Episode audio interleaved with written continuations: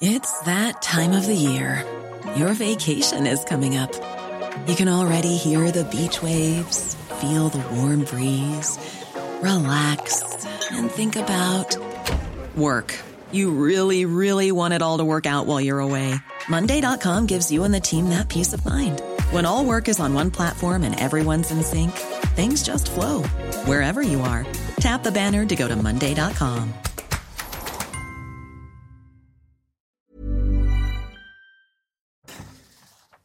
Bonjour à tous et bienvenue à l'heure des pros ce matin. L'élection d'Éric Coquerel à la tête de la commission des finances illustre au fond ce que sont les hommes politiques issus de Renaissance, des républicains ou du groupuscule Liberté, Indépendant, Outre-mer et Territoire, groupuscule emmené par Charles de Courson. Ces hommes et femmes de droite et de centre droit ont préféré élire M. Coquerel, président de la commission. Éric Coquerel, ancien membre de la Ligue communiste révolutionnaire, Éric Coquerel, adversaire de nos institutions, de notre modèle, de notre histoire.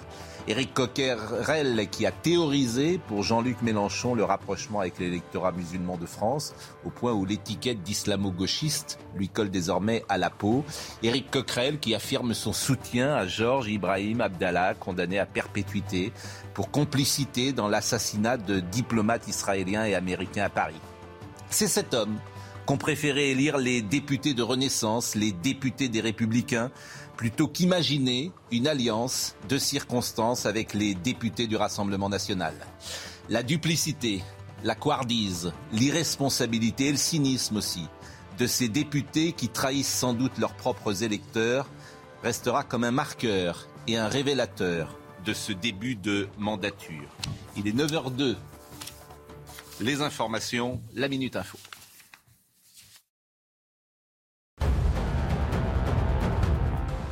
Le Covid continue en forte progression. Hier, 133 346 nouveaux cas ont été confirmés. 15 836 patients sont hospitalisés en 24 heures. 42 décès ont été enregistrés. Le pic de cette septième vague est prévu pour la mi-juillet.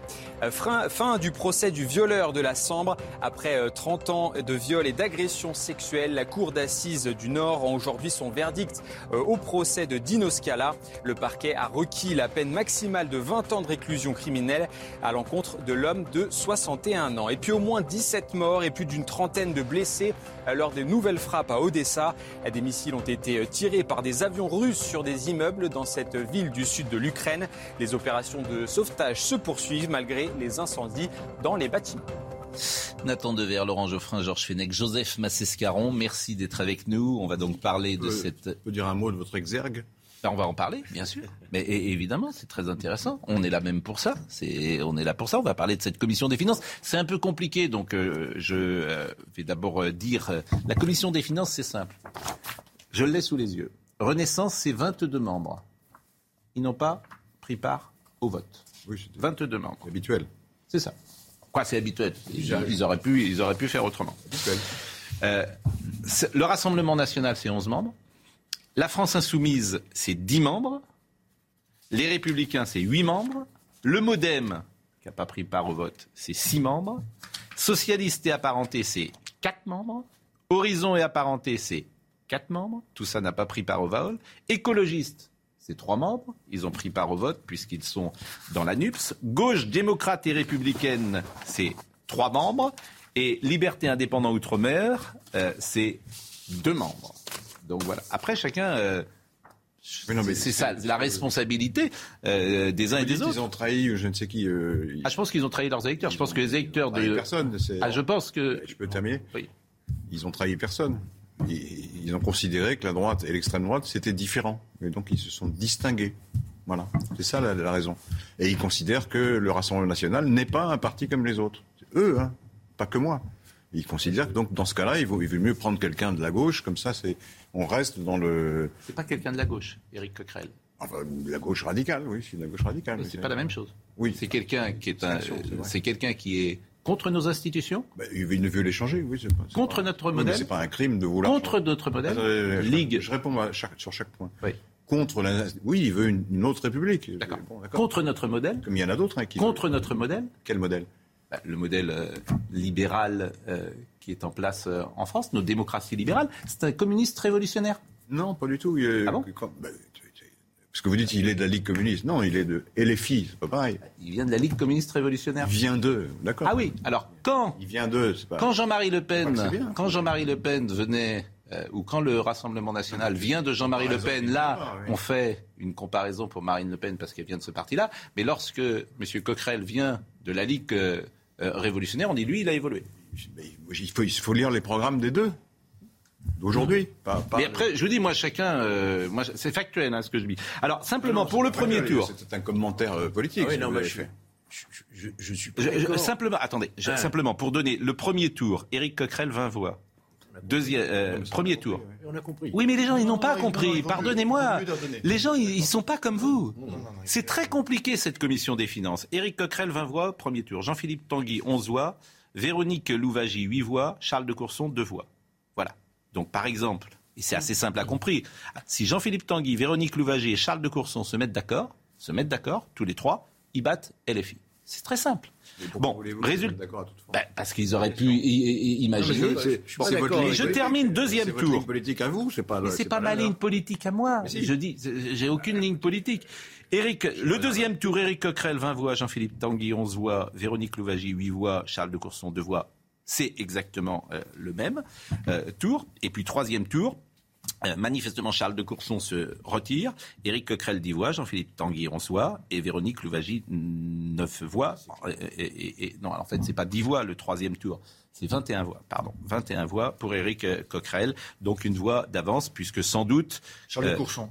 Charles de Courson ou euh, ou Charles de Courson. non Charles de Courson ou ou pour tout vous dire ou pour tout vous dire euh, Michel Castellani de Haute-Corse puisque c'est les deux voix de liberté indépendant. Oui, mais vu les déclarations, pardon, Mais- vu les déclarations de Charles de Courson, c'est vraisemblablement Charles de Courson. Euh, je le dis pour Samuel Vasselin, euh, on peut voir l'image euh, qui a été prise hier par les caméras de CNews où M. de Courson euh, appelle euh, Jean-Luc Mélenchon. On va ressortir cette petite euh, séquence. La parole est à Georges Fedec. Oui, moi je ne suis pas, euh, me permettrai de le dire, d'accord avec la présentation dite factuelle que vous avez faite de cette élection. Vous dites, euh, en gros, euh, je caricature pas, vous dites euh, finalement le groupe LR a préféré élire euh, le représentant de la LFI à la présidente. Je ne suis pas du tout d'accord avec cette ça. présentation. Hein, J'ai pas dit tout. ça, j'ai dit, j'ai dit euh, euh, Renaissance, républicain, liberté indépendant ont préféré. Non, bah justement, je ne suis pas d'accord avec cette présentation des choses. En réalité, ben vous avez rappelé euh, les, scores. euh, LR n'a fait que voter pour LR, n'a pas voté pour LFI. Il se trouve que le groupe, l'intergroupe, euh, donc du PES, avait une majorité à la commission.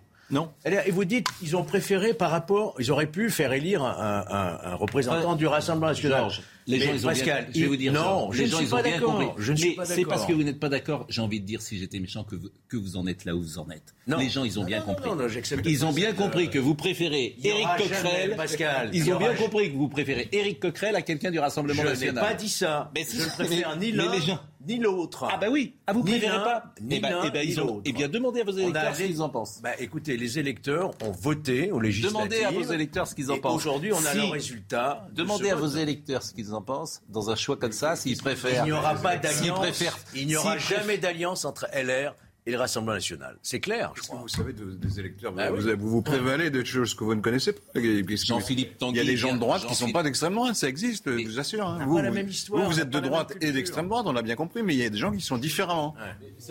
Mon Dieu, mon Dieu, je ne vais pas répondre aux attaques personnelles. Mais c'est pas une attaque Bon, personnelle. écoutez juste la petite séquence Charles de politique. Courson. Oui, parce que Écoutez la petite faudrait séquence Charles de les- faudrait Courson. qu'on donne les faits hein, d'abord. Ouais. On commence par donner les faits. Écoutez Charles de Courson.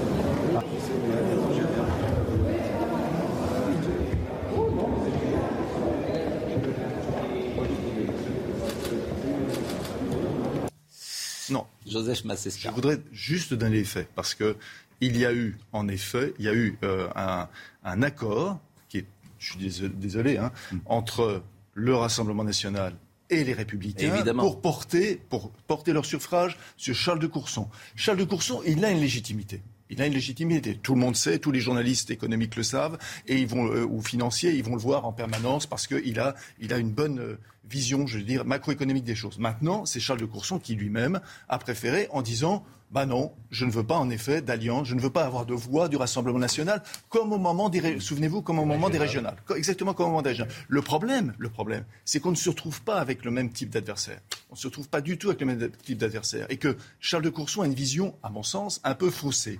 Je rappelle quand même que le même Charles de Courson considère que le gouvernement d'Emmanuel Macron, il l'a dit en 2019, c'est Vichy. Alors pardonnez-moi, mais quelqu'un qui considère que le gouvernement d'Emmanuel Macron c'est Vichy, qui considère que le Rassemblement national est proto-fasciste, on peut quand même émettre l'ombre de l'esquisse du canevas d'un doute. Hein quand, on a un minimum de raisons politiques. Maintenant, vous sortez cet accord entre LR et, et bah, tout simplement, bah, tout ah non, mais faire élire Charles de Courson. Ah simplement les journalistes. Non, mais, bah, lisez la presse. vous voulez que je cite un député, ce que j'ai eu ce matin, une députée qui m'a dit très clairement les Républicains auraient voté pour euh, le Rassemblement national, le candidat du Rassemblement national. Bah, elle me l'a dit en direct, donc je veux bien citer son nom. Elle me l'a dit il y a une demi-heure. C'est une femme qui est députée euh, dans le sud de la France. Ah donc je ne vais pas citer son nom. Il y avait donc, elle n'est pas membre de la commission des finances. il y avait un, il y avait un accord. Il y avait, il y avait un accord. Il y avait un accord, pardonnez-moi, pour que euh, il y a une, sorte de, tournante à trois entre le Charles de Courson, euh, Tanguy du Rassemblement national et la candidate des Républicains. Voilà. moi, je donne des faits. Je me condamne de donner des faits. Je ne suis pas dans la théorie. et si vous me permettez, Renaissance, quand j'ai parlé, j'ai mis tout le monde dans le même sac. Renaissance, il y a un vrai cynisme. Pourquoi Renaissance ne participe pas au vote? Pour jouer le chaos. C'est ça la vérité. Pas du tout. C'est dans, dans, la, c'est, dans le règlement. C'est dans le règlement d'Assemblée nationale, l'article 39 aujourd'hui. La majorité ne participe pas au vote, elle laisse à l'opposition, un député de l'opposition prendre la présidence. Prenez en compte ce qu'il dit quand même. Mais, mais, c'est dans le règlement de l'Assemblée nationale. C'est un règlement, ça veut rien dire. Mais comment ça ne veut rien dire Ça veut rien dire, vous êtes obligé de respecter le règlement. Depuis 2009, vous avez un nouveau règlement qui est appliqué depuis cette époque-là, où la majorité ne se mêle pas de ce vote. C'est clair. Ben oui. C'est-à-dire que tu votes pour des gens qui ne votent pas pour derrière euh, pour un président de commission. Enfin, et après, vous vous étonnez que les gens ne votent plus. Vous n'êtes pas sérieux, Georges Fenech, sur ce sujet. Non, mais je vous le dis gentiment. Euh, franchement, je, en fait, vous renvoie la balle, Pascal. Mais non, vous n'êtes pas sérieux parce que c'est ça la trahison des électeurs. Il n'y a aucune trahison. Il n'y a aucune trahison. il n'y a aucune trahison. Eh ben, de, allez dans la rue. Il n'y a jamais eu. Aller dans la rue, ça ne veut rien dire. Comme si vous, vous connaissiez bien la rue plus que nous. C'est ridicule. J'ai entendu hier, j'ai juste à écouter les électeurs. En l'occurrence, il ne s'agissait pas d'alliance. Si les électeurs veulent voter pour l'Assemblée nationale, ils votent pour l'Assemblée nationale. Georges Fenech, il y a une droite républicaine, ils votent pour la droite républicaine. C'est pas euh, d'alliance, il s'agissait d'acceptation ou non du fait que le Rassemblement national vote pour Charles de Courson. On a préféré à cette situation, on a préféré à cette situation, en effet, de voter pour M. Éric Coquerel. Éric Coquerel, quand même, qui, comme, comme l'a rappelé, comme l'a rappelé, comme l'a rappelé très justement Pascal Pro, Pascal Pro, un tout petit peu. Pardonnez-moi. Non, mais je suis pas heureux que Éric Coquerel soit président de la commission des bah si, apparemment si. Un tout, petit peu, un tout petit peu d'histoire politique. Un tout petit peu d'histoire politique, ça fait pas de mal. Éric Coquerel, en fait, vous êtes complètement hors sol. Éric Coquerel, je vous assure, les Républicains aujourd'hui, vous êtes hors sol. Pardonnez-moi de vous le dire comme ça. Non, ah non pas les Républicains. Euh, non, parce que les Républicains étaient Quelqu'un avant moi a dit qu'il valait mieux perdre une élection que de perdre son âme. Eh bien, voilà. Non, mais ça, c'est autre chose. Vous ne voulez pas qu'on se saborde au profit du Rassemblement national qui ne veut c'est la disparition Vous préférez, je le répète, vous préférez. Je ne préfère ni l'un ni l'autre. Non, mais attendez, juste une chose. On a parlé des régionales. On a parlé des régionales. On a parlé des régionales. C'est bien de ne pas avoir la mémoire de poisson rouge. On a parlé des régionales. Régionales où M. Soisson, ministre de François Mitterrand, acceptait les voix du Front National. C'est fait élire avec le Front National. Et là, sur quelque chose d'absolument aussi essentiel que la présidente de la Commission des, Finances, on considère que le, Charles de Courson n'a pas à recevoir les voix du Front National, du Rassemblement National. Mais dans quel, univers on vit alors que, monsieur, alors que M. Coquerel, comme l'a rappelé Pascal Pro, est à l'origine du changement à 180 degrés pratiquement de Jean-Luc Mélenchon, qui est passé d'une personne qui était totalement remarquable, qui était un républicain qui s'appelait M. Delapierre, pour le citer, qui est mort trop tôt, pour passer aux, divagations politiques de M. Éric Coquerel. M. Éric Coquerel, c'est pas une, c'est pas la gauche radicale, c'est pas vrai. C'est l'extrême gauche de l'extrême gauche.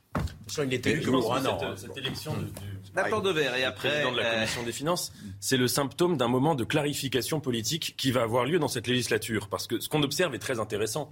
Vous avez une majorité qui, pendant euh, cinq ans, a toujours refusé de trancher entre est-ce qu'elle est plus, enfin, entre l'extrême gauche et l'extrême droite, euh, de qui elle devrait se sentir le plus proche si elle devait choisir? Macron a toujours envoyé des signaux très contradictoires là-dessus. Il y a des moments où il disait à Mélenchon que Marine Le Pen était son, son ennemi et Mélenchon son adversaire. Inversement, parfois, il disait à Marine Le Pen qu'elle était trop molle. Enfin, bref, il y avait n'y avait pas de clarification. Et là, ils vont devoir clarifier. Alors, vous, vous citez cet événement, mais il y en a eu un autre qui a eu lieu. C'est euh, l'élection des vice-présidents, où les députés de la majorité se sont quand même abstenus. Enfin, on sait quand même qu'ils ont laissé euh, faire en sorte qu'il y ait deux vice-présidents qui soient du Rassemblement national. Je pense qu'il va y avoir cette clarification dans cinq ans. Et mon pari, c'est qu'à mon avis, entre les deux, il y a un grand nombre de macronistes qui, de manière plus ou moins assumée, vont être plus proches du Rassemblement national que de LFI. En tout cas, euh, en tout cas, nous allons euh, marquer euh, la minute info, puisqu'il est 9h15, et après on écoutera M. Coquerel, M. Bardella, M. Ménard, Éric Vort. Il y a beaucoup de réactions qui sont très passionnantes. D'ailleurs, parce que je trouve que c'est un sujet absolument euh, passionnant, Georges Fenech. Oui, mais ne déformez pas ce que sont, ce qu'est la volonté des LR, qui n'a jamais souhaité que Éric Coquerel soit président de la commission. C'est le résultat d'un vote démocratique. J'ai bien compris, et, tout le monde en est persuadé. Euh, tous ceux qui nous écoutent, ils ont bien compris depuis hier soir. Ils sont pas euh, et ils sont d'accord avec vous. Vous voulez absolument les obliger à s'allier avec l'extrême droite. Vous avez une ligne politique bizarre. Pourquoi vous voulez les obliger Vous les traitez de traîtres parce qu'ils ne s'allient pas avec le Rassemblement national. Je, le général de Gaulle, ils ont le droit d'exister quand même. Ils ont le droit d'avoir des idées différentes des vôtres. Jamais d'alliance avec le Rassemblement Laurent, je n'oblige personne. Vous faites une injonction morale, vous avez trahi.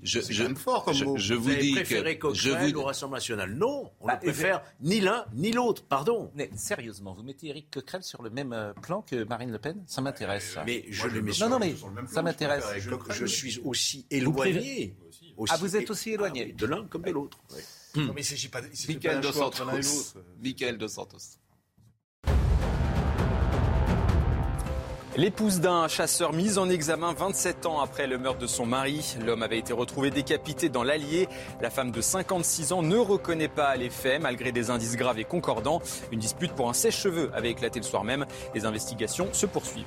C'est l'une des nouveautés de ce 1er juillet. Les nouvelles voitures sont obligatoirement équipées de boîtes noires. Cela vise à enregistrer des données de vitesse, le port de la ceinture ou encore la force de collision avant et après un accident.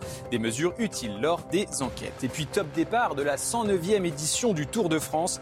Ce vendredi, les cyclistes vont s'élancer depuis Copenhague pour la première étape, un contre-la-montre de 13,2 km. Les favoris pour la grande boucle, les Slovènes Pogacar et Roglic. Le sujet de Mathilde Ibanez, si vous le voulez, avant d'écouter des réactions.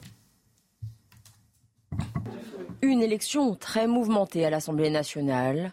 Éric Coquerel a été élu président de la commission des finances, un poste stratégique très convoité notamment par le groupe du Rassemblement national, qui a tenté d'empêcher le député de la France insoumise d'accéder à ce statut, en souhaitant une alliance avec les républicains. Je pense que laisser euh, l'extrême gauche de l'extrême gauche à la tête de cette commission, qui est une commission euh, extrêmement sensible, est un euh, signal qui est un signal inquiétant pour l'avenir. Pour le député du Rassemblement national, Jean-Philippe Tanguy, ce résultat est trompé. J'ai dit qu'ils avaient triché dans la présentation de leur candidat et dans le refus de voir que nous étions le principal groupe d'opposition. D'autres députés membres de la NUPES, eux, ont montré leur soutien au nouveau président de la Commission des finances. Il n'y a pas eu de, de bug. Je vais juste me réjouir euh, du, du résultat qui est conforme à ce que nous avions décidé. On est aussi très heureux euh, que Éric Coquerel soit aujourd'hui président de la Commission des finances, sans qu'il ne manque aucune voix de la NUPES. Ce poste, tant convoité, donne de nombreux pouvoirs, comme celui de convoquer le ministre de l'économie et des finances, ou bien de lever le secret fiscal pour un citoyen ou une entreprise. Dans le cadre de la démocratie. Alors, pendant que nous parlons, je reçois un texto que je vais vous lire de M. Di Filippo, euh, qui était euh, manifestement M. Di Filippo, qui était dans cette commission hier. M. Di Filippo, républicain, et qui me dit euh, préciser que euh, j'ai souhaité que nous votions tous pour Charles de Courson. Bien sûr, tous pour Charles de Courson, afin d'éviter euh, Cochrane. Euh, donc lui, manifestement, il choisit, contrairement à. Il s'est retiré. Non, non. Non, c'est Charles de, Courson, s'est retiré. Non, non. Euh, oui, mais manifestement, Di Filippo, il n'est pas sur votre ligne. Lui, il choisit. Mais non, la majorité des Républicains ne sont pas sur cette ligne. Charles de Courson, ça aurait été très bien. Oui, mais je vous répète, je, je vous répète, et il dit c'était le seul à avoir la. On est sous Vichy. C'était le seul, c'était le seul, dit Monsieur Di Filippo. Ça dit Georges Fenech la mesure, la mesure de son Bon, de je sa termine. compétence politique. Je termine. Euh, comment dire C'était le seul à avoir la voix de Monsieur Castellani. C'est pour ça qu'il aurait été élu avec euh, 21 une voix euh, pour abattre l'anus. Mais manifestement, euh, comment dire, euh, il a euh, refusé. Monsieur Courson a refusé d'avoir euh, les voix, euh, si j'ai bien compris, euh, du Rassemblement national. Alors écoutons euh, Monsieur Coquerel à présent, après son élection. Je dois dire que je suis satisfait que cette élection ait respecté, euh, j'allais dire, les, les formes démocratiques du fait que la majorité n'a pas pris part au vote, comme elle s'y était engagée. C'est donc euh, quelque part, euh, j'allais dire, euh, un mieux par rapport à ce, que, ce à quoi on a pu assister hier. Et je constate que du coup, de manière normale, quand ça se passe comme ça, eh bien, la plus forte opposition de l'Assemblée se retrouve effectivement en capacité d'avoir les postes qui lui reviennent, et notamment ce poste très politique de président de la commission des finances. Alors, Monsieur Di Filippo me précise parce que, que le Rassemblement national a refusé également. C'est ce qu'il me dit. Le Rassemblement national a refusé que tout le monde vote pour euh, Charles de Courson. Voilà. Ouais, Ça- D'accord. Voilà. donc, Ah non. Euh, il- Bah, Joseph Scréant dit qu'il y avait un accord entre. euh, C'est pas vrai. Je vais préciser une Oui, pas vrai. oui. Je comprends pourquoi LR a fait ça, si j'ai bien compris. C'est qu'ils ne veulent pas euh, donner un- une estrade euh, au, au Rassemblement national qui ne conspire qu'à sa propre perte. Le Rassemblement national veut détruire la droite et la remplacer. Bien sûr, vous avez pourquoi, pourquoi, pourquoi il serait maso? Pourquoi est-ce qu'il se laisserait faire Mais Il n'y a aucune raison. qu'il pourrait considérer. Il pourrait que considérer que, vous avez tort, gauche- par exemple. Non, il, il- pourrait considérer que vous avez il tort et ils auraient raison. il, ah, il pourrait considérer que M. Coquerel, pour la démocratie, pour nos institutions, pour ses engagements, je termine, est Terminé. plus dangereux Oui. par ses positions que euh, Marine Le Pen ou Jordan Bardella. Il pourrait considérer Ça, cela. avis à vous. Bah, pas il l'avis peut- de oui, tout le monde. J'ai pas dit que c'était. On est à la commission Je des vous dis, il finances, pourrait, hein. c'est pas mon avis à moi. Si. Mais pourquoi vous dites si? Bah, C'est votre avis que, que, que Coquerel est plus dangereux que, que il le pourrait, Rassemblement il national. C'est pourrait votre avis à vous, c'est pas l'avis que tout le monde. l'islamo-gauchisme promené par M. Euh, Oui, ça, c'est Coquerel, une formule que polémique. Vous Il pourrait considérer, par exemple, que défendre Georges Ibrahim Abdallah. Mais je connais pas cette histoire d'Abdallah. Donc, euh, plus Ah bah oui, bah, ça vous- oui, bah, c'est Non, mais- ennuyeux. Oui, mais enfin, c'est pas l'objet de la commission des finances, Ah bah tant que si. je sache. Bah, c'est ennuyeux que quelqu'un euh, défende, euh, qui est euh, député de la République et qui est président d'une commission des finances, défende Georges Ibrahim Abdallah, qui est Permettez, toujours Pascal, aujourd'hui en parler- prison depuis sans 1986. Sans répondre, je connais pas le dossier. parler Bah, si vous d'islamo- connaissez pas. Sans Bah parler d'islamo-gauchisme. Mais en revanche, écoutez Jean- C'est difficile de dire un mot. Georges Ibrahim Abdallah, on est à la commission des finances, et que je sache, la NUPES et le Rassemblement national sont par exemple d'accord pour une retraite à 60 ans. On est à la commission des affaires économiques, des affaires financières. Donc je, moi je dis une seule chose, c'est qu'on est éloigné Regardez de la image. même manière Voilà. de ces deux groupes que nous qualifions quand même... euh, Voilà, voilà, de radicaux. voilà qui aujourd'hui est à la présidence de la commission des finances, une personne qui soutient Georges Ibrahim Abdallah. Voilà. Après, chacun, moi c'est factuel ce que je vous dis là. Chacun, d'une certaine manière, se détermine en fonction des éléments qu'il a. Euh, écoutons euh, Jordan Bardella. Le premier groupe d'opposition, c'est le Rassemblement national, et par un, oui, par un- un- une des magouilles entre euh, les Républicains et la France insoumise, on a vu se dégager un axe LR Coquerel. Donc ça va plaire à beaucoup d'électeurs de droite d'apprendre qu'on remet, avec le soutien des Républicains, la présidence de la Commission des finances un révolutionnaire de la LCR, c'est-à-dire au pire de l'extrême gauche, Monsieur Coquerel, qui est l'aile gauche de la France insoumise, donc l'extrême gauche de l'extrême gauche, qui est un militant anti-flic, un communautariste et quelqu'un qui euh, euh, défend des, des- des- des idées qui sont, je crois, dangereuses pour la démocratie. Alors, la pause et on revient. On va être euh, dans une seconde avec Sophie de Menton, Mickaël, euh, Sophie de Menton, Mickaël Dos Santos, la Minute Info. Certaines chaudières sont désormais interdites à la vente dès aujourd'hui, hormis quelques dérogations. Tout équipement neuf fonctionnant au fioul ou au charbon sera exclu du marché. Les appareils déjà installés pourront eux continuer d'être utilisés, entretenus et réparés.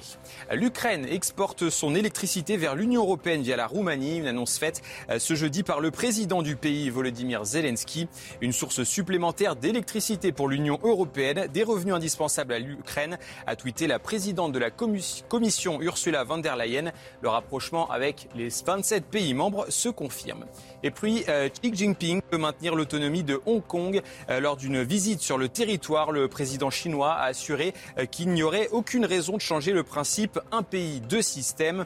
Annexé à la Chine en 97, l'ancienne autonomie britannique a subi depuis deux ans forte répression politique parler de l'aspect politique, on va parler de l'aspect économique et les conséquences de l'élection de M. Coquerel. On est avec Sophie de Menton, qui représente le mouvement éthique. Vous déplorez euh, l'élection euh, d'Éric Coquerel, pas forcément pour les mêmes raisons que nous mettions en avant il y a quelques instants, parce que euh, vous écrivez dans un communiqué que la Commission des finances n'aura pas de réel pouvoir, ou bien l'économie et les entreprises françaises seront en danger. Bonjour Madame de Menton. Pourquoi pensez-vous que les entreprises et les chefs d'entreprise puissent être en danger? Bonjour Pascal Pro. Écoutez, écouté avec énormément d'attention euh, ce, que je viens d'entendre dans votre émission. Pardonnez-moi, pour le téléspectateur, ces politiques aériennes sont incompréhensibles. Je dis politique aérienne parce qu'il faut arriver à comprendre entre les articles, ceux qui votent, ceux qui ne peuvent pas voter, les, alliances qui peuvent être faites, etc. C'est incompréhensible. Et euh, pour 3 millions de chefs d'entreprise, on vient de mettre à la tête de la commission finance le symbole de celui qui veut couper les têtes des patrons. J'exagère un peu, mais quand même. Euh, nous avons en particulier au mouvement éthique, au moment de l'élection présidentielle, invité tous les candidats. Marine Le Pen est venue, euh, ils sont tous venus, Valérie Pécresse, etc. Mélenchon a dit que jamais il ne viendrait parler à des patrons, c'est intéressant. Et donc, euh, au-delà de ça, c'est une menace. C'est une menace anticapitaliste, antilibérale, anti-argent. Alors c'est vrai que l'argent n'a pas bonne presse en France, mais euh, il en faut bien et les entreprises en gagnent. Euh, c'est une menace pour tout ce que nous sommes. Alors, quand vous interrogez des patrons, euh, évidemment, entre deux mots, entre guillemets, tels que vous les définissez, puisqu'il s'agit de deux mots de deux extrémismes, il faut choisir le moindre pour, nos entreprises. Je voudrais également vous dire que je n'en peux plus lorsque je dis franchement, que j'aurais préféré à la commission des finances le candidat du Rassemblement national. Je n'en peux plus d'être traité d'extrême droite, de lepéniste, de tout ce qu'on veut. Ça n'a rien à voir. Je peux vous dire aussi que le Rassemblement national, on est en train de se référer indéfiniment à Jean-Marie Le Pen, qui c'est vrai a été un épouvantail. Euh, et, dont il faut critiquer euh, toutes les positions. Ce qui se passe aujourd'hui, c'est le choix entre un parti qui a envie d'ailleurs de, respectabilité, euh, celui de Marine Le Pen, qui a envie de, pouvoir gouverner, qui, n'en peut plus d'avoir été fustigé pendant des années, peut-être à juste titre, hein, et puis un parti qui a décidé d'être révolutionnaire en dehors des positions politiques que vous avez évoquées qui sont scandaleuses il y a quelques instants. Donc euh, il y a un moment où la France euh, des, entreprises, et la France des entreprises, ça comprend également euh, tous leurs salariés, pas d'entreprise sans salariés, il y a un moment où avoir à la tête de la commission des finances un homme qui veut le contraire de tout ce qui est bon pour les entreprises, je ne comprends pas. Et je ne comprends pas non plus qu'à l'Assemblée nationale, quelles que soient les, positions de chacun, il n'y ait pas eu quand même une, unanimité pardon, sur ce thème. Je veux dire, l'économie, c'est quelque chose de fondamental. Qu'est-ce qui va se passer euh, euh, lorsqu'il va y avoir... Menton, si je vous coupe pas, vous arrêterez pas toute seule. Vrai, donc, euh, j'en suis désolé. Je, je, vous connais, donc on y est jusqu'à 10h30. Donc, j'ai compris ce que vous vouliez dire. Bien évidemment, pardonnez-moi cette impolitesse de vous interrompre, mais je sais que vous ne vous interrompez pas toute seule. Donc, j'ai compris. Et je vous remercie euh, grandement. C'était un autre angle euh, qui était intéressant de développer. C'est vrai que cette haine de l'argent, disons-le, euh, qu'on retrouve dans la France. mais c'est très intéressant ce que Madame devrait se demander pourquoi il y a autant de députés LFI à l'Assemblée. Mm. Parce que ce n'est pas par l'opération du Saint-Esprit, c'est parce que des électeurs ont voté pour eux. Et pourquoi les gens votent pour euh, des, des députés qui sont très critiques à l'égard du système euh, capitaliste et du libéralisme? Pourquoi? C'est Et 20%. c'est d'où ça sort ça? Mais c'est 20% Est-ce que ça ne vient pas? Est-ce que ça ne vient pas peut-être et aussi des défauts de ce système? Bien sûr. Moi, je suis pour l'économie de marché, mais il faut la, il faut la maîtriser. Il faut, Vous il faut la réformer. Madame de, Menton, de, de Menton a toujours critiqué toute, toute, euh, euh, réglementation qui vienne un peu, euh, comment dire, maîtriser l'économie de marché. Elle est contre. C'est son droit. Mais elle ne devrait pas s'étonner que les gens votent ensuite pour des, pour des extrêmes. Nathan Dever. Non, Mad- Madame de Menton euh, a le mérite au moins de la sincérité, c'est-à-dire qu'elle pose la question, qui est en effet la question de la clarification, c'est-à-dire que tous les citoyens peuvent se poser. Si on doit choisir, et si on n'a pas le choix entre euh, LFI ou le Rassemblement national, de qui, euh, ce que- enfin, qui choisiriez-vous dans ces cas-là? Elle, elle dit qu'elle est, qu'elle est plus proche euh, de l'extrême droite, c'est sa, c'est sa possibilité. Moi, je rappelle juste une chose, c'est que dans l'histoire de ce pays, euh, l'extrême gauche, son poids, ça a été quoi quand elle a jamais vraiment gouverné, mais quand elle a eu du poids politique important, ça a été de rajouter des droits, des droits auxquels euh, dont nous sommes tous les héritiers. Et là, elle les présente, si vous voulez, comme une sorte de menace. On a l'impression que c'est le, Front républicain à l'envers, que c'est 2002 à l'envers, c'est-à-dire le, le Rassemblement national. Maintenant, c'est parfait, c'est un parti de presque de gouvernement. Et en, en face, vous avez les méchants avec le couteau entre les dents. On se croirait dans Tintin chez les, chez les soviets. Il faut quand même pas exagérer. L'extrême gauche, vous pouvez me citer un seul moment où l'extrême gauche a détruit la France dans l'histoire de France, où l'extrême gauche a mené le pays à la ruine. Franchement, c'est un- on, peut, on peut chercher. La réponse que je pourrais faire directement à Nathan, c'est qu'il y a toujours eu les digues nécessaires pour euh, justement que cette extrême gauche-là n'arrive pas au pouvoir. Maintenant, je voudrais prendre, je, je- je voudrais prendre deux, je voudrais prendre deux, je voudrais prendre un point, je voudrais prendre un point qui a été, qui a été soulevé par ce, ce- par Sophie de Menton, sur lequel elle a raison. Elle a pointé sur le, sur deux aspects. D'abord, le clash permanent de la France insoumise, parce que il est évident que Jean-Luc Mélenchon il soutient Éric Coquerel par provocation. C'est-à-dire qu'il est en train de tordre le bras à tous les gens de la NUP. C'est-à-dire c'était un test aussi à l'intérieur de la NUP.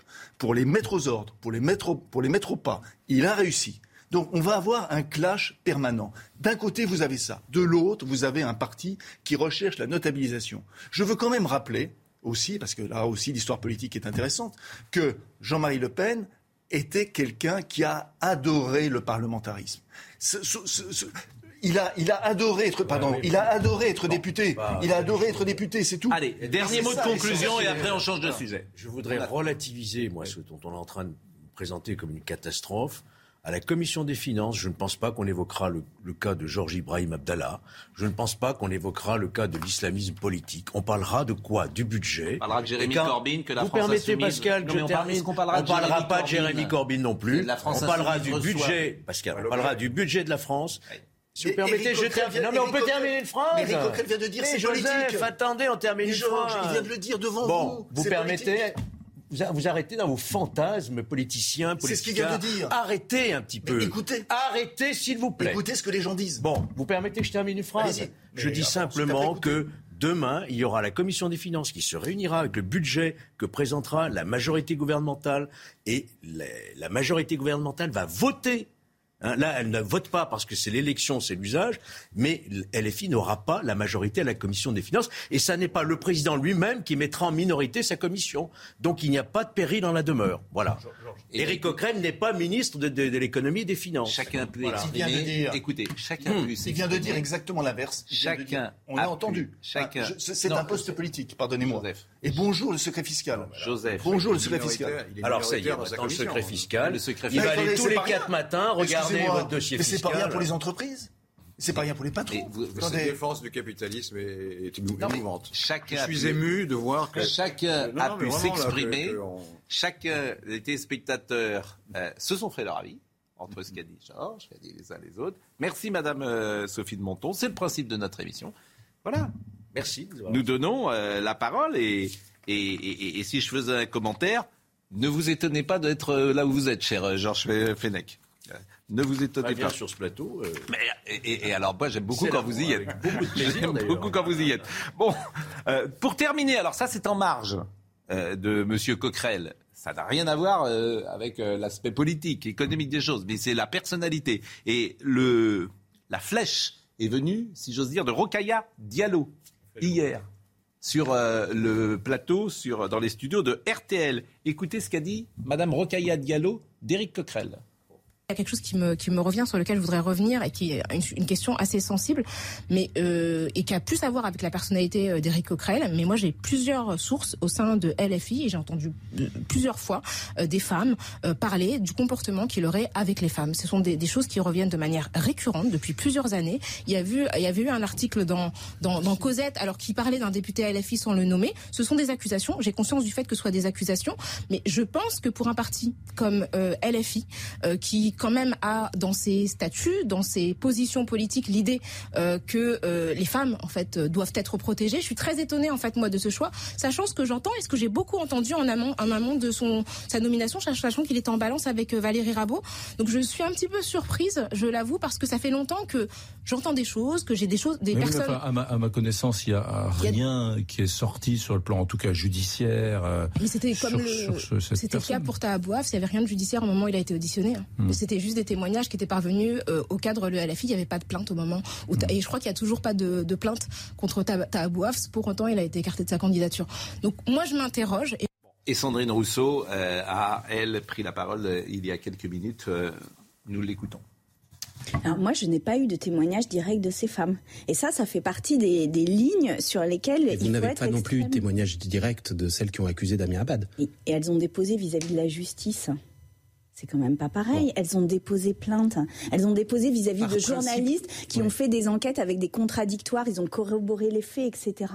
Là, sur euh, sur euh, Éric Coquerel, moi j'ai cherché parce que il euh, y avait ces bruits. euh, voilà, donc j'ai cherché. J'ai passé des coups de fil. J'ai mis plusieurs féministes sur le coup et plusieurs personnes victimes de violences sexuelles dont on sait qu'on peut avoir confiance quand on nous parle pour euh, avoir une une oreille et attentive et respectueuse des paroles qui sont posées.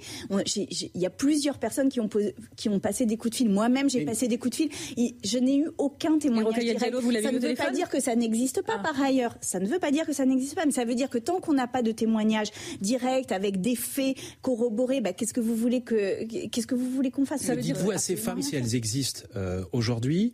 Euh, de se pousser la porte d'un commissariat, aller voir la. Bien sûr. Ouais.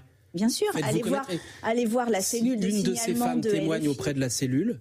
Euh, Éric Coquerel eh bien, devra se retirer. Eh bien, il y aura une enquête qui sera, qui sera réalisée. Et évidemment. en attendant, il devra se retirer. Eh ben, on verra, le, on verra le témoignage parce que c'est. Mais, mais, non, mais c'est.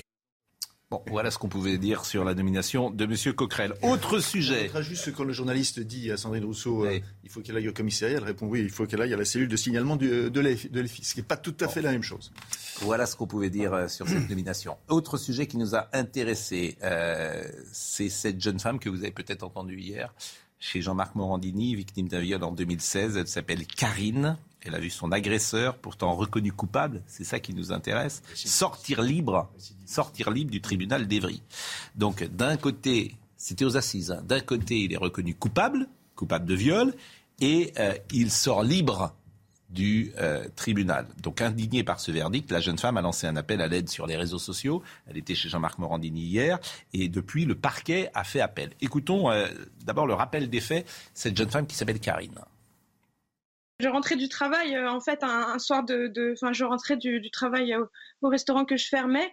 Il devait être, je sais pas, à minuit. J'ai été abordée par un chauffeur de taxi qui, qui me disait que c'était, c'était dangereux de se promener tout seul le soir comme ça et qui proposait une course gratuite pour me ramener chez moi.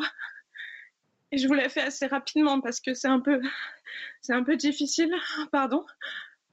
J'ai même plus de larmes. Je suis désolée. Euh, et en fait, une fois dans son taxi en bas de chez moi, un peu plus loin, il, il, m'a forcé à faire une fellation. Il, a passé ses, doigts partout. Enfin bref, et, et pour lui, tout ça, c'était normal. Après, il m'a demandé mon numéro de téléphone. Il, il m'a laissé. Et aujourd'hui, il dit qu'il comprend pas parce que pour lui, tout ça, c'était consenti. Et on va écouter dans une seconde Karine de nouveau qui exprime sa colère face à la justice. Mais la minute euh, info à présent.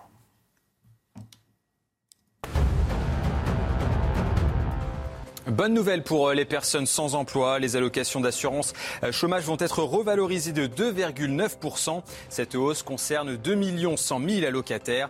Elle a été décidée par l'UNEDIC en raison de l'inflation. L'éducation nationale va porter plainte après la fuite de sujets de brevets sur les réseaux sociaux.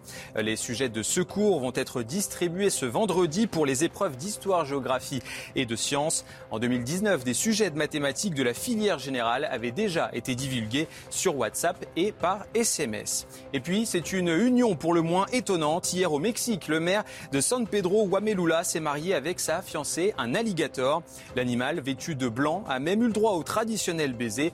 Ce rituel séculaire est pratiqué pour attirer la générosité de la nature. Écoutez, on va se marier avec des crocodiles, pourquoi pas euh, Le tribunal d'Evry a reconnu coupable de trois chefs d'accusation euh, la personne dont nous parlons, à savoir deux viols et une agression sexuelle, en récidive sur trois victimes différentes. Il a été condamné à six ans de réclusion, dont deux fermes, avec un aménagement de peine, et il n'ira donc pas en prison, d'où euh, les larmes de Karine. Et cette personne avait déjà été condamnée en janvier 2016. Il a abordé ses victimes en tant que chauffeur de taxi, et Karine rentrait du travail euh, lorsqu'on lui a proposé une course gratuite, comme elle le racontait à l'instant. La colère de Karine à présent. On dénonçait en fait un prédateur sexuel qui a du coup écopé d'une peine de 6 ans de prison, dont deux fermes avec un aménagement de peine. Donc je l'ai vu partir libre du tribunal avec sa petite famille. Euh, en fait, la présidente a dit que nous, les partis civils, nous n'avions pas dû comprendre en fait cette peine. Mais oui, effectivement, en fait, je ne je comprends pas. Je comprends pas que ce soit possible. Je veux dire, c'est pas possible. On peut pas dire parce qu'il n'a pas commis de viol depuis qu'il a été placé sous contrôle judiciaire que c'est bon en fait. Le mec est bien. Hein, que tout va bien et qu'il a parce qu'il a un enfant une situation stable, tout va bien parce que nous nos situations elles sont pas stables. Hein. En fait, on nous a dit que le procureur doutait en fait euh, de, de, ses capacités à faire appel ou pas par rapport au dossier. Il pense que peut-être en cours d'appel on nous donnera encore moins et peut-être que en fait finalement on sera plus des victimes en appel. Mais moi je suis désolée, j'ai pas du tout cette vision-là des choses. Je pense que si on a été, s'il a été reconnu coupable une fois, il le sera reconnu une seconde fois et que sa peine ne peut qu'être plus lourde. C'est pas parce qu'il a une gamine qui doit pas aller en prison ça fait 25 ans qu'on m'élève en me disant que la justice de ce pays, elle est juste, elle sera juste. Donc, donc oui, j'ai confiance en la justice, mais aujourd'hui, pardon, hier, elle nous a trahis. Et j'espère qu'elle va réparer ça parce que je sais qu'elle est capable de ça aussi. Témoignage surprenant et bouleversant de Karine. rare d'entendre, euh, et c'est bien que vous ayez donné la parole euh, aussi longuement à une victime parce que chacun peut se rendre compte de cette souffrance accentué par le fait du sentiment d'un déni de justice, alors que ces faits sont d'une extrême gravité et que cette jeune femme va porter ça toute sa vie. Et que le fait qu'il n'ait pas fait un seul jour de prison, qu'il soit récidiviste pour une affaire de viol manifestement prémédité, euh, personne ne peut le comprendre. Vous, vous me dites, je ne savais pas que le parquet a fait appel. Heureusement que le parquet a fait appel pour là, cette décision soit revue. Ce sont des... Oui, c'est une cour d'assises. Mais donc, si, vous voulez, euh, le fait qu'on dise on aménage une peine deux ans euh, sous forme de bracelet électronique, il est évident que ça n'est pas cher payé pour le crime dont il s'agit. Alors les réquisitions, ah, c'était 12 ans. Hein. le parquet, les réquisitions. Quels sont les arguments des, des, des juges? Ah, C'est la réinsertion. depuis, il a eu un enfant. Bah, c'est-à-dire que depuis 2016, il n'a pas. Euh, depuis 2016, il s'est bien conduit? Depuis 2016, il s'est bien conduit et il a une situation stable. Mais ce qui est intéressant, Gilles William Goldnadel disait hier que désormais dans les tribunaux, les agressions, sexuelles ou non d'ailleurs, hein, euh, sont euh, moins condamnées, par exemple, que euh, les délits fiscaux. Et il raconte, et il disait lui, hein, c'était sa parole, sans doute pour des raisons idéologiques. C'est-à-dire que la délinquance en col blanc aujourd'hui, disait chez William Godnadel, est davantage puni que les agressions, les voies Je rappelle simplement, Pascal, qu'il n'y a, pas si longtemps que ça, sur un fameux mur des cons, des magistrats d'un syndicat que je nommerai pas avaient épinglé deux pères de famille dont les filles avaient été victimes de tueurs en série, dont un Guy Georges d'ailleurs, et ils étaient épinglés comme un con dans la mesure où ils avaient créé une association pour lutter contre les tueurs en série. Voyez-vous? Donc c'est pour vous dire que combien William Conadel a raison, que derrière tout ça, il y a une forme d'idéologie et de, permissivité en quelque sorte. Voilà. Et, je dirais d'angélisme par rapport à, cette grande criminalité.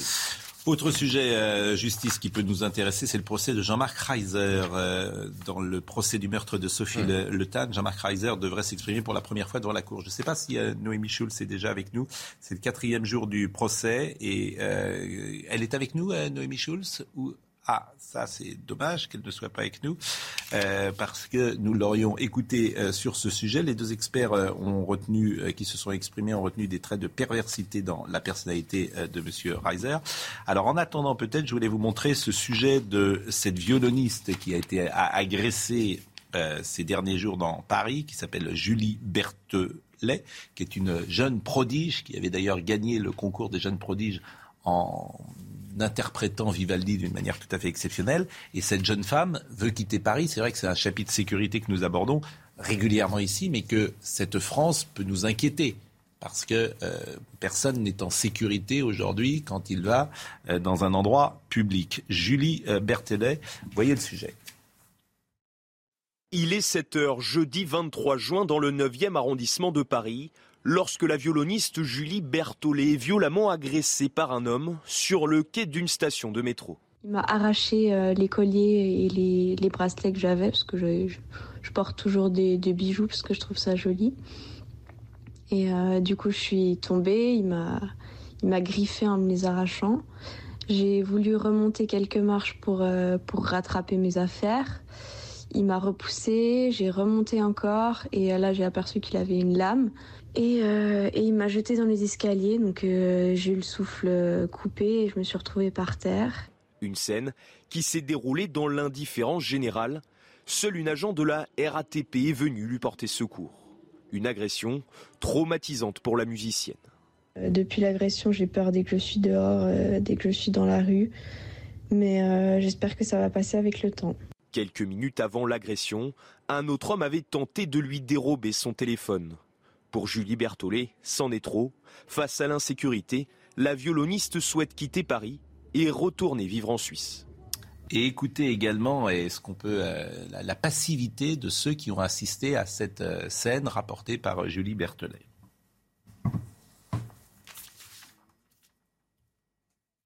Les gens continuaient de, passer pour aller prendre leur métro sans s'arrêter.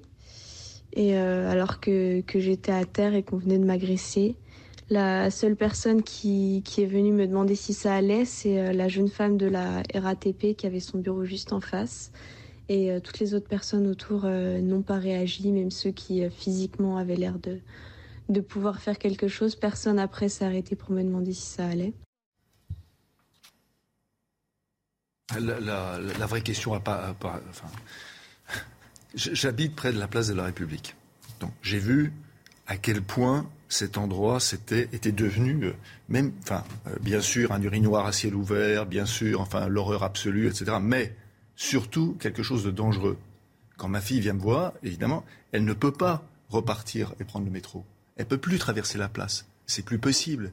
Et ce que je dis là pour cet endroit est vrai pour d'autres endroits à Paris. Et contrairement à ce qu'on peut penser, ce pas des endroits euh, qui sont forcément euh, des endroits du nord de Paris. Ça peut être euh, également dans le 7e, dans le 6e, etc. C'est-à-dire qu'aujourd'hui, être une femme à Paris, vous, avez une prise de risque. Vous êtes une jeune femme et vous voulez, vous, voulez commander un, taxi ou n'importe quoi et que vous avez à la, à la main votre portable, enfin, le risque est maximum la personne arrive, l'arrache, la fait tomber par terre, etc. Il y a, il y a euh, enfin, on n'en parle pas assez, mais il j'imagine que ce qui se passe à Paris, ça se passe dans d'autres villes de France. Vous parlez souvent de Nantes, mais ça peut être aussi à Marseille, Lyon, Bordeaux, que sais-je. Donc, aujourd'hui, être il faut bien considérer qu'aujourd'hui, nous sommes en France en 2022, être une femme aujourd'hui, pouvoir se promener tard le soir et même dans la journée est un problème. Donc, je me dis dans quelle société on est? Dans quelle type de société on, est pour que on ait perdu ce sens commun et ce langage commun de, de, de, de respecter. C'est juste incroyable. Peut-être la pause. justice un peu plus dissuasif. La pause, à tout de suite. Il est 2h01, la minute info. Retour à la normale pour euh, les tickets restaurants. À partir d'aujourd'hui, le plafond quotidien va redescendre à 19 euros. Leur utilisation ne sera plus possible les week-ends et les jours fériés. Ces mesures avaient été prises pour relancer la consommation dans les restaurants lors du premier confinement. Grève dans les aéroports français ce vendredi et tout le week-end. Plusieurs syndicats et des salariés vont réclamer des hausses de salaire au vu de l'inflation. Ces mouvements sociaux pourraient provoquer des retards et des annulations à une semaine des vacances scolaires. Et puis le changement de nom de famille facilité à partir d'aujourd'hui. Tout majeur peut désormais demander une fois dans sa vie à prendre ou à ajouter le nom de son autre parent. La démarche s'effectue en mairie et sans justification. Avant, il fallait motiver son choix, par exemple à un patronyme à consonance péjorative ou des parents violents. Noémie Schulz est avec nous. Dans le procès du meurtre de Sophie Lotan, Jean-Marc Reiser devrait s'exprimer pour la première fois devant la Cour. Euh, bonjour Noémie. Bonjour Pascal. Est-ce que euh, l'audience a commencé? Oui, absolument. L'audience a repris euh, ce matin à 9h avec euh, les témoignages et dépositions à la barre euh, dans la matinée des experts, notamment les légistes, hein, qui parlent de la découverte des restes du corps de, Sophie Lotan. En ce moment, c'est un médecin qui explique les, les, traces qui ont été retrouvées, notamment sur un fémur, permettant de voir qu'il avait été coupé, scié. On sait qu'on avait retrouvé une, une scie avec le sang de Sophie Lotan dans la, cave de Jean-Marc Reiser. Et c'est cet après-midi à 14h que l'accusé va être euh, interrogé euh, sur les faits. Euh, il s'est un peu exprimé hein, depuis le, début de, l'audience. Ponctuellement, le président l'a fait réagir après notamment certains témoignages, mais il n'a pas encore donné sa version des faits. on ne sait pas s'il reste sur la, la même ligne, mais a priori c'est ce qu'il a laissé entendre le premier jour en disant qu'il reconnaissait les faits, mais qu'il n'y avait pas d'intention homicide, pas de préméditation. pendant l'instruction, il avait expliqué que c'était par hasard qu'il était tombé sur Sophie Lotan en bas de chez lui, qu'elle s'était blessée à la main, qu'il l'avait laissé monter chez lui pour, euh, pour euh, la, soigner et puis qu'après, pris d'un coup de sang parce qu'il avait euh, tenté de la séduire et qu'elle l'avait conduit, eh bien, il l'avait frappée qu'elle était tombée sur les toilettes et qu'elle était morte comme ça. Cette version, l'accusation n'y croit pas, les proches de Sophie Lotan non plus et c'est donc là-dessus qu'il va devoir s'expliquer cet après-midi. Eh bien, merci euh, beaucoup, Noémie Schulz, et on suivra. Juste enfin, moi, ça, ça, cette affaire-là me passionne. Hein. Me passionne parce que aussi il y a, y a un fantôme derrière, c'est celui d'une personne qui est Françoise Oman, qui euh, euh, Françoise Oman. C'est, elle a, c'est une victime.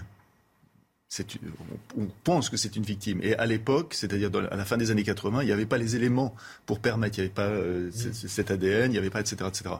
Et, euh, et à l'époque aussi, euh, il n'était plus possible de, de, de se pourvoir euh, en, en, appel. Une fois la oui, décision prise, il n'y avait pas d'appel. Il n'y avait pas d'appel. Hmm. Mais maintenant, ça va, ça peut repartir parce que euh, séquestration volontaire et donc euh, les avocats de cette personne ont cette personne qui a disparu dans, exactement dans les mêmes conditions. Et vous pensez que M. Reiser serait euh, ah ben, c'est, c'est, c'est responsable Il a été, il a été, euh, il a été acquitté parce que Bien sûr. voilà, faute de. Et il y a, moi ça me passe, pardon, hein, c'est, c'est absolument passionnant. Mais l'autorité pas... de la chose jugée, on pourrait revenir. Vous savez qu'on peut pas faire appel ouais. à l'acquittement. Hein. Ouais. Noémie Schulz veut euh, voilà. préciser quelque chose sur ce dossier. Noémie. Ah, c'est dommage, on n'entend pas. Ah, on n'entend pas Noémie. Nous n'entendons pas Noémie. Euh, nous ne vous entendons pas, Noémie. On a un problème technique avec Noémie Schulz, comme vous l'aurez compris. Non, c'est cette. Euh... Est-ce que vous m'entendez? Ah, là, on vous entend. Donc, précisez, euh, Noémie, ce que vous vouliez dire.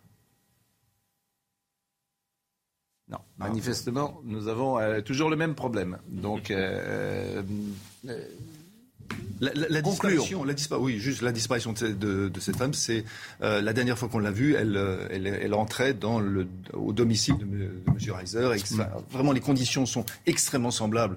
Donc, euh, euh, ça, ça, en dit long également, parce que si, est peut-être possible que non, il soit vraiment multirécidiviste. Voilà. Euh, on parlera du Covid dans quelques instants. Je voulais simplement, euh, et effectivement, c'est une nouvelle qui est très, très, très attristante et, bien au-delà même, puisqu'un petit garçon de 5 ans, vous le savez, est décédé après avoir été renversé mercredi par une trottinette sur la promenade des Anglais. Euh, la jeune victime est un réfugié ukrainien. Il traversait avec sa mère la promenade des Anglais à Nice, un passage piéton, lorsque l'accident a eu lieu. La trottinette roulait sans doute à une vitesse excessive. Je voudrais qu'on voit le sujet et peut-être avez-vous un, un, avis sur ces trottinettes qui aujourd'hui roulent dans Paris et dans toutes les villes de France.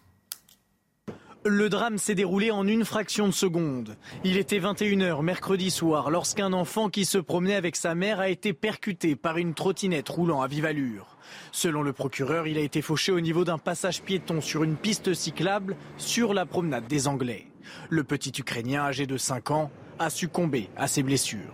Ce petit garçon disparu dans ces conditions aussi tragiques est un message euh, qui euh, doit nous donner envie d'adresser à la communauté ukrainienne tout entière un message d'émotion et de solidarité à leur rencontre. Ce n'est pas la première fois qu'une trottinette se retrouve impliquée dans un accident mortel. En 2021, la sécurité routière a recensé 22 personnes tuées à la suite d'un accident avec ses deux roues électriques. La trottinette électrique est un engin motorisé et, à ce titre-là, on doit respecter une réglementation et bien faire passer euh, ce message-là. Je dis bien dans la pédagogie et dans la sanction.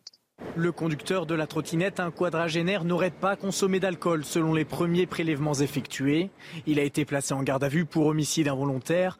Le père du petit garçon, bloqué en Ukraine pour les combats, a obtenu l'autorisation de rejoindre sa famille en France.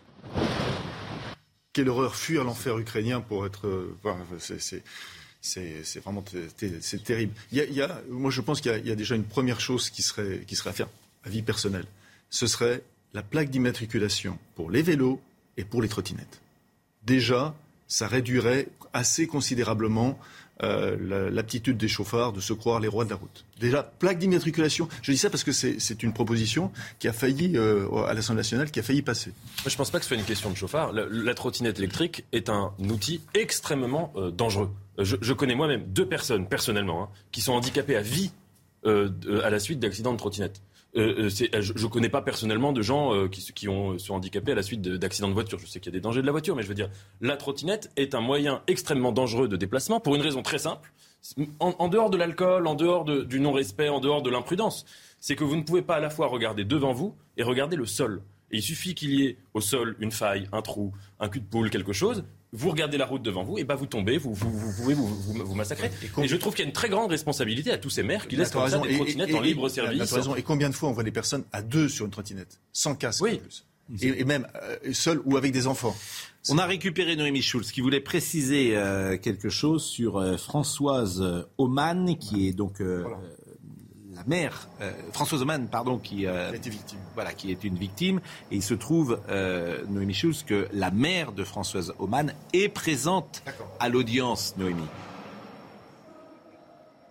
Absolument, François Doman, euh, vous l'avez dit en plateau, c'est une jeune femme qui a disparu. Elle avait une vingtaine d'années en 1987 et la dernière personne chez qui elle s'était rendue, c'est Jean-Marc Reiser. Elle, elle était, elle vendait à domicile euh, des, produits et elle a sonné chez lui. On ne l'a plus jamais revu depuis. Il a été jugé, Jean-Marc Reiser, pour euh, cette, ce meurtre en 2001, mais il a été acquitté faute de preuves. On n'a jamais retrouvé notamment le corps de Françoise Oman acquitté définitivement. Il ne pourra plus être jugé pour ce meurtre, mais c'est vrai que des années plus tard, quand la famille, quand la mère de Françoise Oman a entendu que Jean-Marc Reiser avait été arrêté, qu'il était suspecté dans la disparition de Sophie Le Tan, elle s'est dit mais c'est pas possible, il a recommencé. Et cette mère, elle est ici, elle assiste tous les jours à ce euh, procès euh, qui quelque part euh, sera le, le, procès par, par procuration de, de, de, sa fille. Jean-Marc Reiser ne pourra plus être jugé pour, pour le meurtre de, Françoise Oman. Et pour la famille de Sophie Le Tan aussi, eh bien, il y a la, la volonté que, que, ce procès puisse servir pour, pour les deux familles. C'est ce que nous avait confié le, cousin de Sophie Le à l'ouverture des audiences. Merci Noémie Schulz. Je, pense que ça pose un problème euh, juridique parce que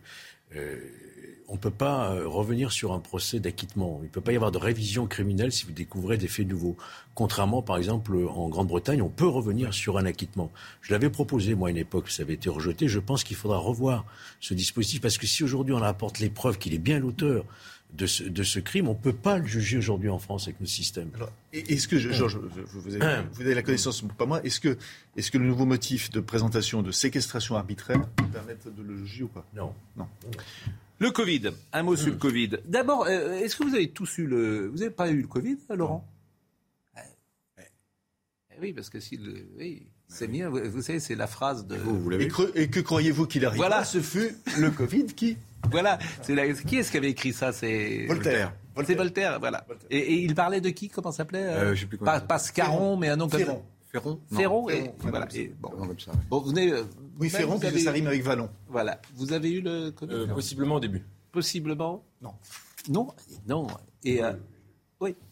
Euh, on est avec euh, Gonzague de Bonaventure, qui est porteur du Covid long, et régulièrement, on essaye d'avoir des témoignages, comment ces gens, les uns et les autres, peuvent vivre. Je vous rappelle que le tableau, euh, hier, nouveau cas confirmé, 133 000 patients hospitalisés, 15 931 personnes en soins critiques. Il y a eu 42 personnes en, qui sont décédées, malheureusement. Bonjour, monsieur de Bonaventure. Bonjour. Vous êtes libraire à Nantes Exactement, c'est ça. Vous, avez attrapé le Covid en mars 2020 Mars 2020, euh, euh, à l'époque, je travaillais pour, euh, je travaillais au Parlement européen et je l'ai, voilà, je l'ai contracté et depuis, j'arrive pas à m'en débarrasser. Ça fait depuis deux ans et il y a un paquet de monde comme ça qui se retrouve dans la même situation que moi. Et ça se traduit comment? Ça se traduit comment deux ans plus tard? Moi, ça se traduit par une installation de symptômes, euh, moi je dirais notamment neurologiques. Donc, ce sont des, pertes cognitives, ce sont des confusions, euh, euh, la perte de mémoire à court terme, une atteinte au niveau de mon langage. je commence à avoir, on va dire, même une atteinte, une diminution au niveau de, parfois de ma capacité à m'orienter, même si c'est très léger. Euh, donc voilà des choses qui sont plutôt inquiétantes en fait hein, euh, et euh, qui sont assez légion. Donc je vous remercie de, relayer notre message parce que c'est un enfer. Et voilà. que vous disent les médecins? Alors les médecins, euh, ça a été un très long parcours du combattant parce que euh, déjà il faut rappeler qu'en mars 2020, euh, donc les tests étaient impossibles à, effectuer. et puis ensuite, donc il y a eu la fameuse affaire de la, de la chloroquine et de l'ivermectine. On a interdit aux médecins de prescrire de la chloroquine parce que c'était soi-disant un médicament qui était extrêmement mauvais. Hein. C'était vendu depuis 50 ans à des milliards d'individus, mais c'est pas grave. Euh, et, euh, et puis euh, bah, les médecins on va dire les médecins sont terrorisés. La plupart des médecins n'osent pas parler, la plupart des médecins ne savent pas de quoi il s'agit. Voilà, et, ceux, la plupart de ceux qui cherchent à aider les gens, qui cherchent à leur prescrire des antibiotiques, ça peut être voilà des, choses qu'ils ont visiblement interdites par ou pas recommandées par le Conseil de l'ordre. Et eh bien ces médecins-là sont persécutés. Voilà. Et euh, j'ai actuellement deux médecins qui devaient m'aider, mais on leur, a interdit de prescrire. Très bêtement. Euh, je vais recevoir Denis Collin. Euh, je crois que c'est mercredi. Il va venir nous voir. Il est médecin et il est acupuncteur. acupuncteur, oui.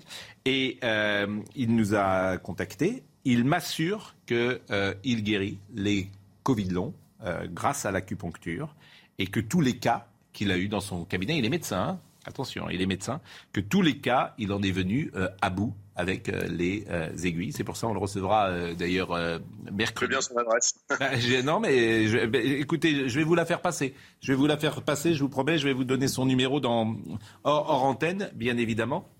Parce que, voilà, il, il, il, a trou, il a trouvé, c'est pas le mot d'ailleurs, mais il sait soigner euh, précisément, en tout cas, résoudre ce problème de, Covid long. Alors, lorsque vous échangez avec nous comme ça, euh, Monsieur euh, de Bonaventure, on n'a pas le sentiment que, a le sentiment que tout va bien.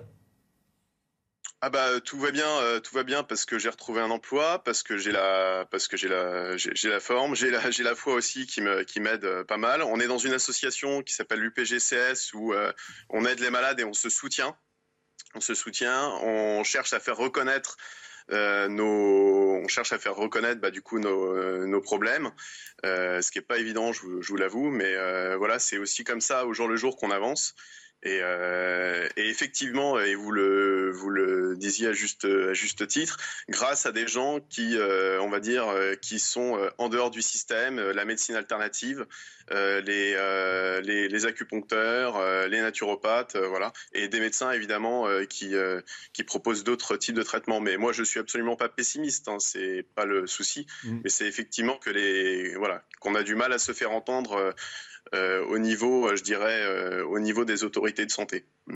Bah, merci beaucoup. Vous êtes libraire dans cette belle ville de Nantes, ou ce qui était une belle ville, plus exactement. Maintenant, c'est un peu plus compliqué parfois. Vous êtes où dans Nantes, Gonzague?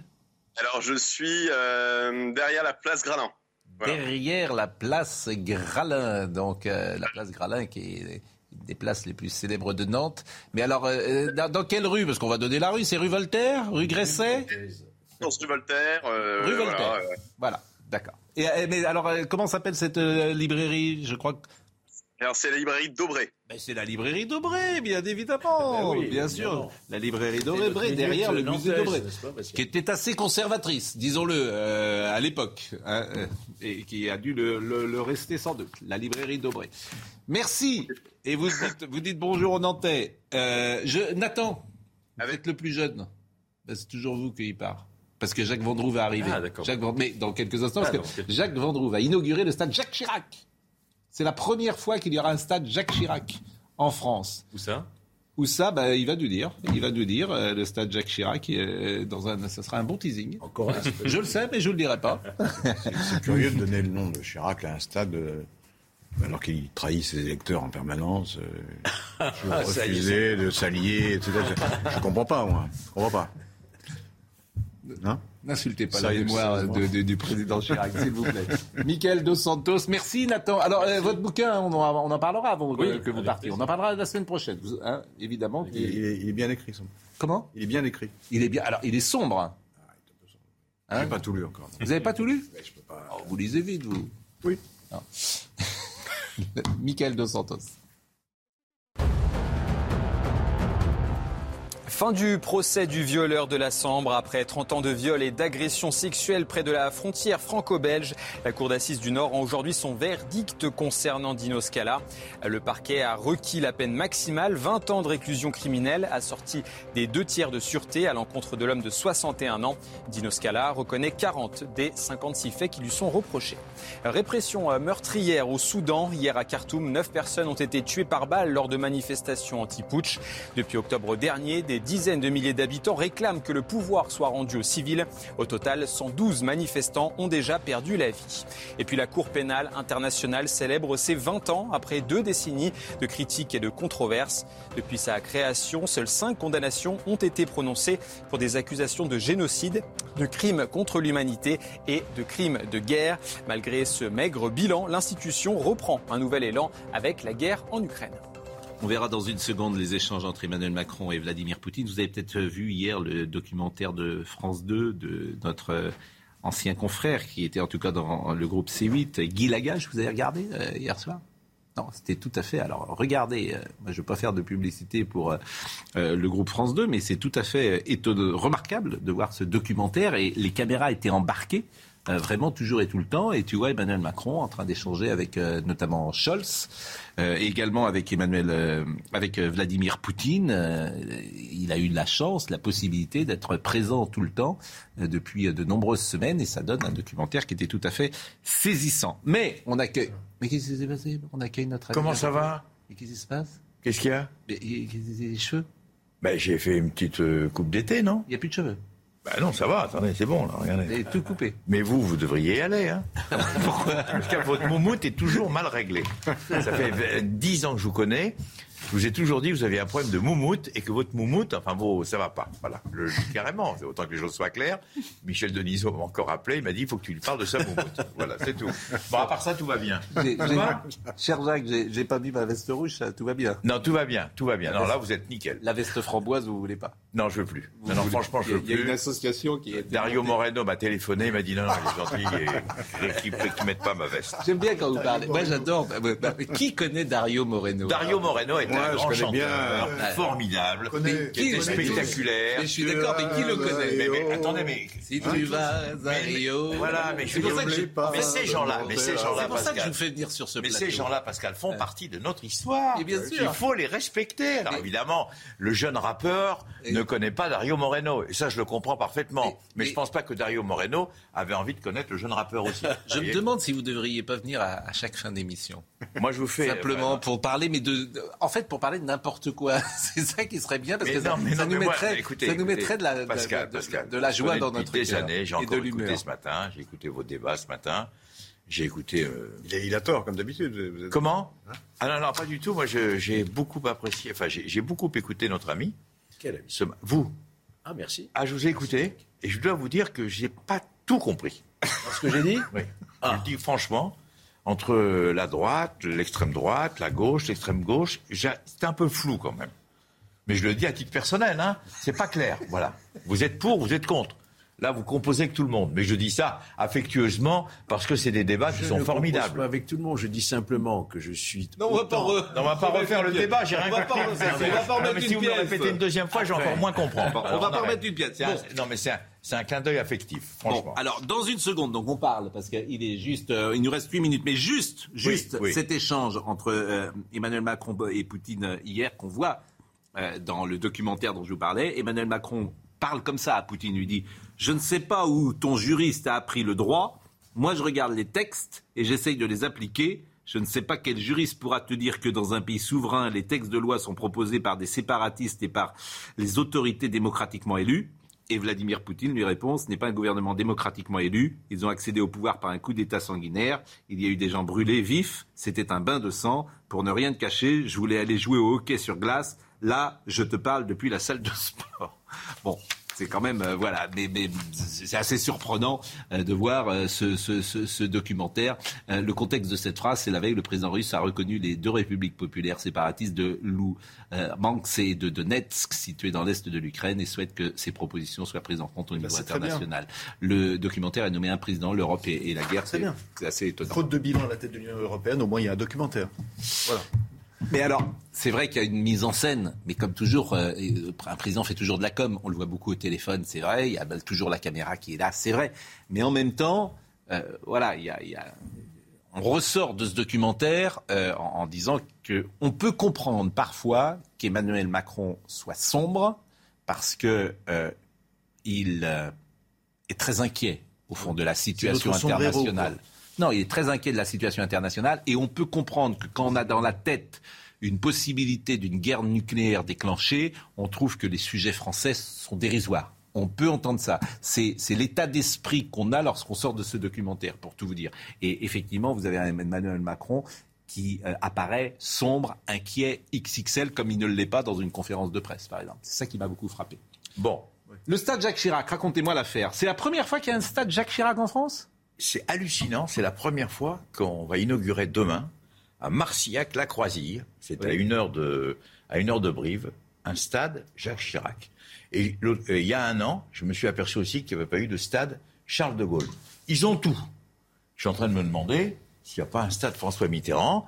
On est en train de discuter, tenez-vous bien, avec le fils de Georges Pompidou, Alain Pompidou, pour faire un stade Pompidou à Orvilliers. Je trouve que c'est hallucinant. C'était des présidents de la République qui adoraient le pas sport. prestigieux, peut-être. un Voilà, bah stade. écoutez, moi j'essaye. Moi j'ai appelé Claude. Moi j'ai appelé, j'ai appelé Claude Chirac. J'ai appelé la famille du général de Gaulle à l'époque et je leur ai dit voilà, moi j'ai une idée, mais c'est une super idée. Il n'y a pas de stade Charles de Gaulle, il n'y a pas de stade Jacques Chirac. Claude m'a donné son accord immédiatement, etc. Et je trouve que le sport c'est tellement important dans notre société que c'est bien de donner des stades, non de stades, à des anciens présidents de la République. Voilà. Bon. Donc donc c'est demain. Et en Corrèze.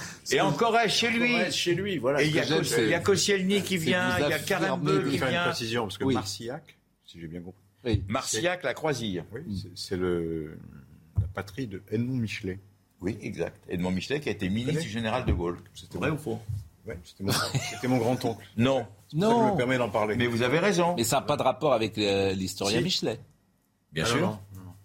Non. Non, vous dites bien sûr. Non, non, mais Edmond Michelet, non, j'ai bien Ouais, sûr. Edmond Michelet, Michelet c'est a un été héros de la guerre qui a été Bien ministre sûr. Est-ce qu'on a une image de Jacques. Chirac euh, annonçant Chirac- Jacques Chirac et le football? C'est c'est vrai que. il- alors, on voulait passer la fameuse image où, euh, de la Coupe du Monde où euh, 98, il égrène euh, la composition euh, de Non, mais l'équipe. Non, mais, euh, Mais c'est vrai que. ils aimaient, ils aimaient tous à leur manière le Non, sport. mais il y en a qui connaissent Voilà. mieux, par exemple François Bon, Mitterrand. Giscard d'Estaing, il connaît rien du tout. Je vous le dis tout de suite, rien du tout. Ah, rien du tout.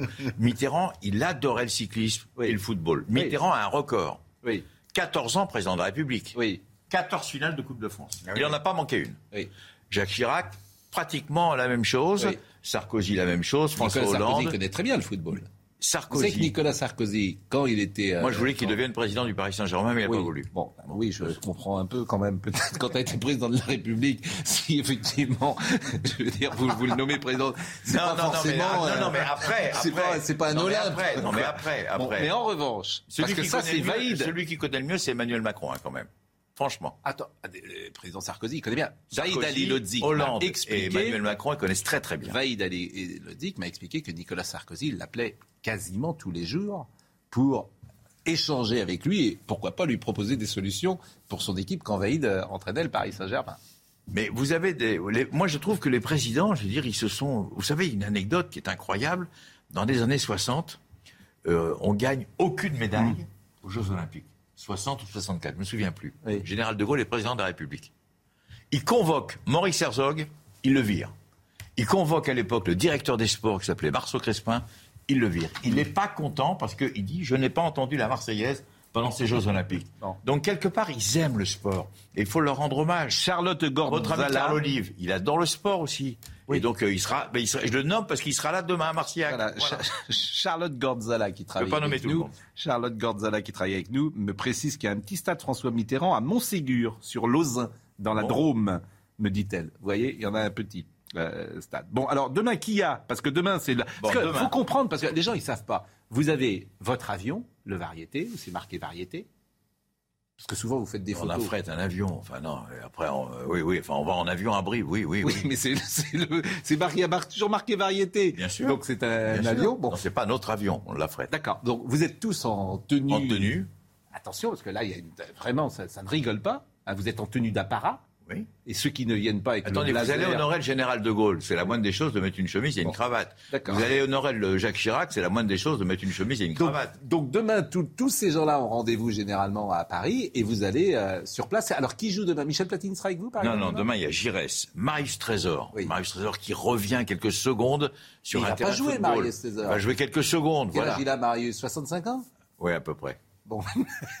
Mais Carl Alain Giresse, il Carl Carambeu, Alain- Pires, Piquion, Koscielny, qui est né là-bas. Claude Puel, Frédéric Piquion, Gaëtan Huard, Hilton, l'ancien défenseur de sûr, Montpellier, que vous ça, ça, connaissez. ils ont 40 ans, ceux-là. Et- Mais, mais Mais oui. Giresse, il joue plus. Bien sûr que Giresse y joue. Il joue sur le terrain. Mais bien sûr. Mais il joue combien de temps? Ben, il joue une mi-temps. Il joue une mi-temps. Avec son numéro 12. Enfin, et, et- Et il est très bon. et vous savez ce qui se passe vendredi prochain? Vendredi 8 juillet? Oui. prochain. Qu'est-ce qui se passe? C'est quoi viens- vendredi Je viens prochain ici avec Didier Barbelivien. Oui, mais pourquoi? Entre autres. Parce que c'est la dernière émission de Pascal Pro avant Oui, son mais c'est autre chose. Qu'est-ce que c'est vendredi Le 8 juillet, il y a 40 ans, France-Allemagne. France Le RFA. 8 juillet aussi, je dis bien, il y a... À euh, 40 ans. Il y a 40 ans. Il y a Vous vous rendez 40 compte ce ans, jour pour jour. 40 ans. France Ce match RFA. extraordinaire. Tout le monde sait où il était. On en Je parlera. me souviens où, où- où j'étais. Vous vous souvenez de France RFA C'est avec Schumacher. Avec Schumacher. Schumacher. Voilà. Il casse Schumacher. la à Battiston. Et Et avec, avec euh, très bien, qui regarde, tiens. Voilà. Marius Trésor regarde. Il regarde tous. Marius Parce que j'ai Trésor. envoyé un SMS. C'est un génie, Marius disant, je vais Trésor. parler du match de Il demain. jouait Marius Trésor, une élégance. Il jouait avec les, pro- avec les chaussettes baissées sur euh, les. Non mais, c'est un non, mais attendez, Marius. Marius c'est un seigneur. Exceptionnel. C'est un gentleman. Et c'est lui qui marque cette fameuse volée. Et cette oui. phrase merveilleuse de Thierry Roland pendant le commentaire. Ah, Robèche, c'est pas Alain Delon. Oui. Michael Dos Santos. L'épouse d'un chasseur mise en examen 27 ans après le meurtre de son mari. L'homme avait été retrouvé décapité dans l'Allier. La femme de 56 ans ne reconnaît pas les faits malgré des indices graves et concordants. Une dispute pour, une dispute pour un sèche-cheveux avait éclaté le soir même. Les investigations se poursuivent. Au moins euh, 14 morts et plus d'une trentaine de blessés lors de nouvelles frappes à Odessa. Des missiles ont été tirés par des avions russes sur des immeubles dans cette ville du sud de l'Ukraine. Les opérations de sauvetage se poursuivent malgré les incendies dans les bâtiments. Et puis c'est un nouveau défi pour Nathan Paulin. À Rouen, le funambule va traverser ce soir la Seine sur un fil tendu euh, reliant la cathédrale à la tour des archives. Un défi réalisé à 90 mètres de hauteur.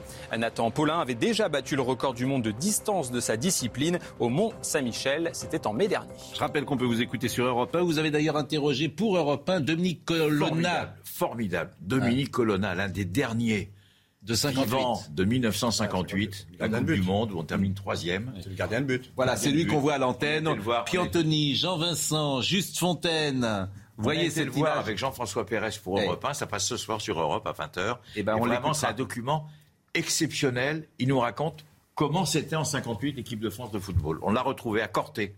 Audrey. Audrey Missirac a été à la réalisation, Jean-François Coudouvla a été au son, Ludovic Liébar a été à la vision.